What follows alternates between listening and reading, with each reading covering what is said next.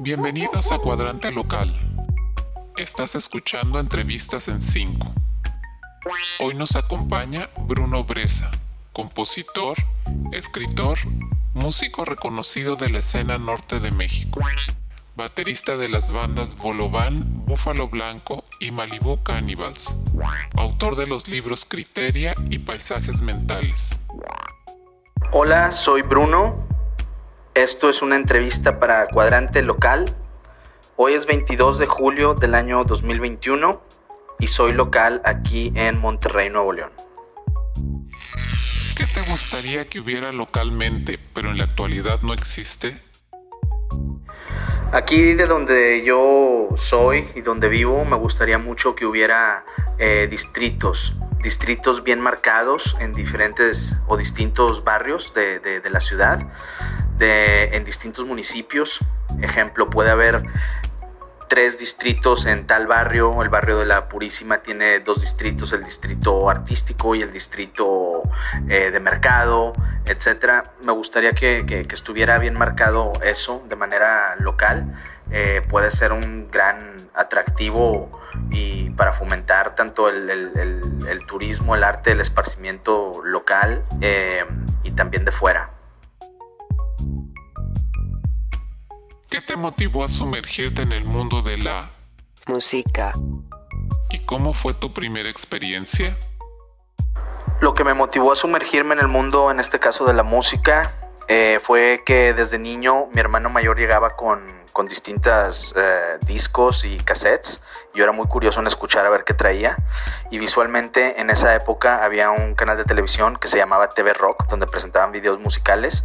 Y el primer video que me impactó, que dije, uy, yo quiero como que intentar hacer esto, me gustó mucho. Y, fue lo que me llevó a, pues a querer aprender a tocar batería como primer instrumento. Fue un video de, de Kiss. Eh, no me acuerdo de la canción, pero es del disco Creatures of the Night.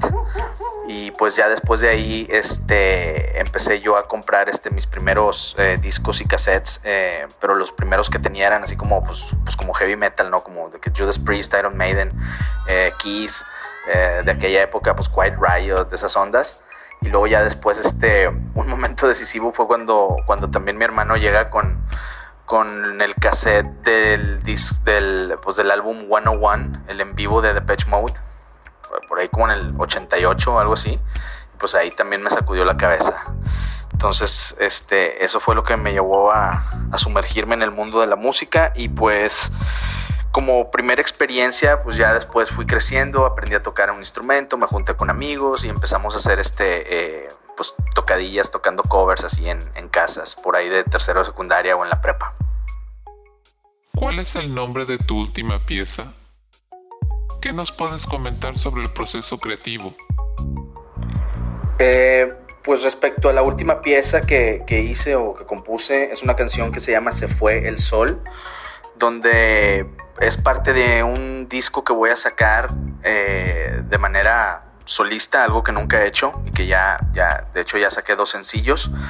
Y pues esta, esta canción se llama Se fue el sol y la hice en colaboración con, con, con, mi amigo y productor Ray Lander, donde pues él también va, va a aparecer ahí como en, colaboración aparte de producirla.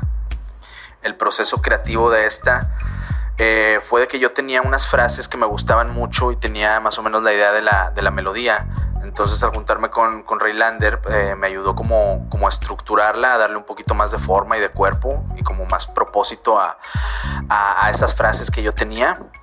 Eh, se hizo como el esqueleto de, la canción y luego ya después yo armé el beat y él hizo todo, toda la, la demás instrumentación. ¿Cuál es tu personaje de ciencia ficción favorito? ¿Tienes parafernalia o coleccionables?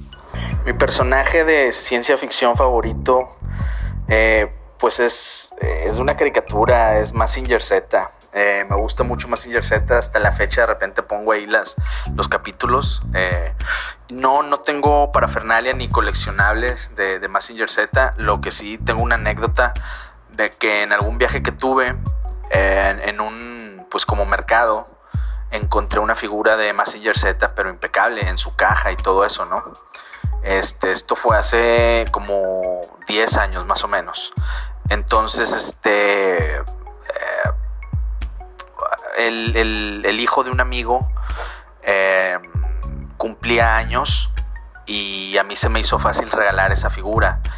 Y después me enteré, eh, cuando la quise recuperar o volverla a comprar, pues ya como que en una tienda o, en internet o así, pues me enteré que es una, era una figura muy, muy, muy cara. O sea, digo, no, no miles de dólares, eh, pero sí miles de pesos. Entonces, este, esa es la anécdota que tengo. Pero bueno, mi personaje favorito es Massinger Z. Y no, no he vuelto a tener absolutamente nada de él. Más que pues, ver las caricaturas en Netflix. ¿Cuál es tu aplicación favorita en tu teléfono? ¿Por qué te gusta tanto?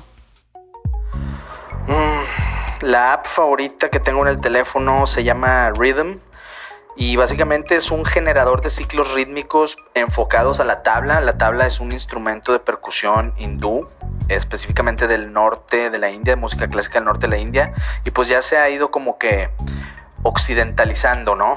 hay, mucha fusión o muchas cuestiones donde, muchos géneros musicales eh, occidentales donde se aplica este instrumento, la tabla.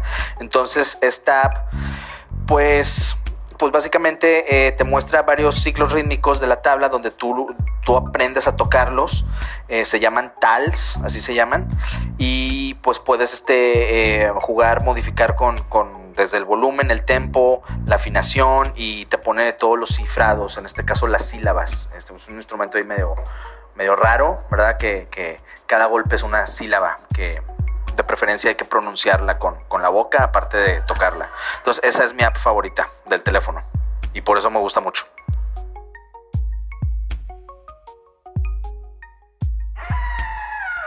Cuadrante local.